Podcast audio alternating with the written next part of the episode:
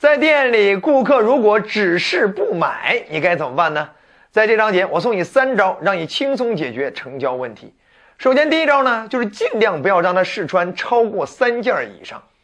因为一旦超过三件以上啊，他就会处在一个选择迷茫症的这样的一种困境之中，在选择迷茫之下，最容易走向不选择啊，因为他选择太多了啊，他自己都不知道自己到底喜欢什么了。包含你让他继续试穿下去的话，我告诉你，他有可能就会习惯上了这样一种试穿，啊，享受这样的一种试穿的感觉，他都已经忽略了购买的决策，所以那也不是一个鼓励的方向。我们要想办法让他试穿，最多控制在三件三件之内，这样的话，我们可以更明确的推荐对方更喜欢什么。好了，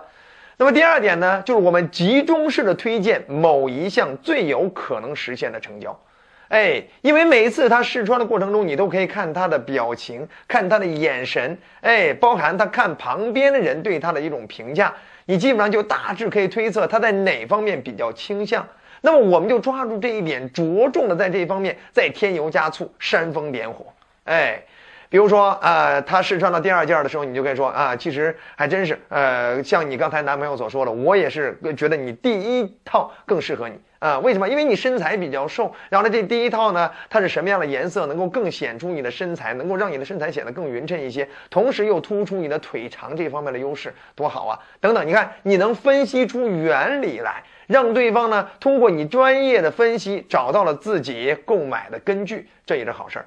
好了，但除此之外还有第三招，就是如果你挡不住他试穿，你就在后面推荐高价的货品。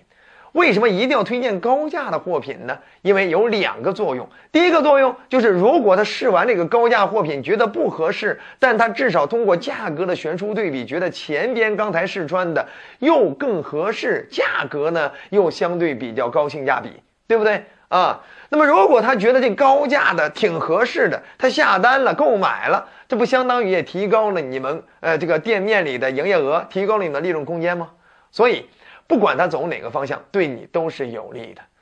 当然，更多的时候呢，就是你试穿完了这高价货品之后，更容易把它往回拉到原来他可能一直纠结的某项选择上。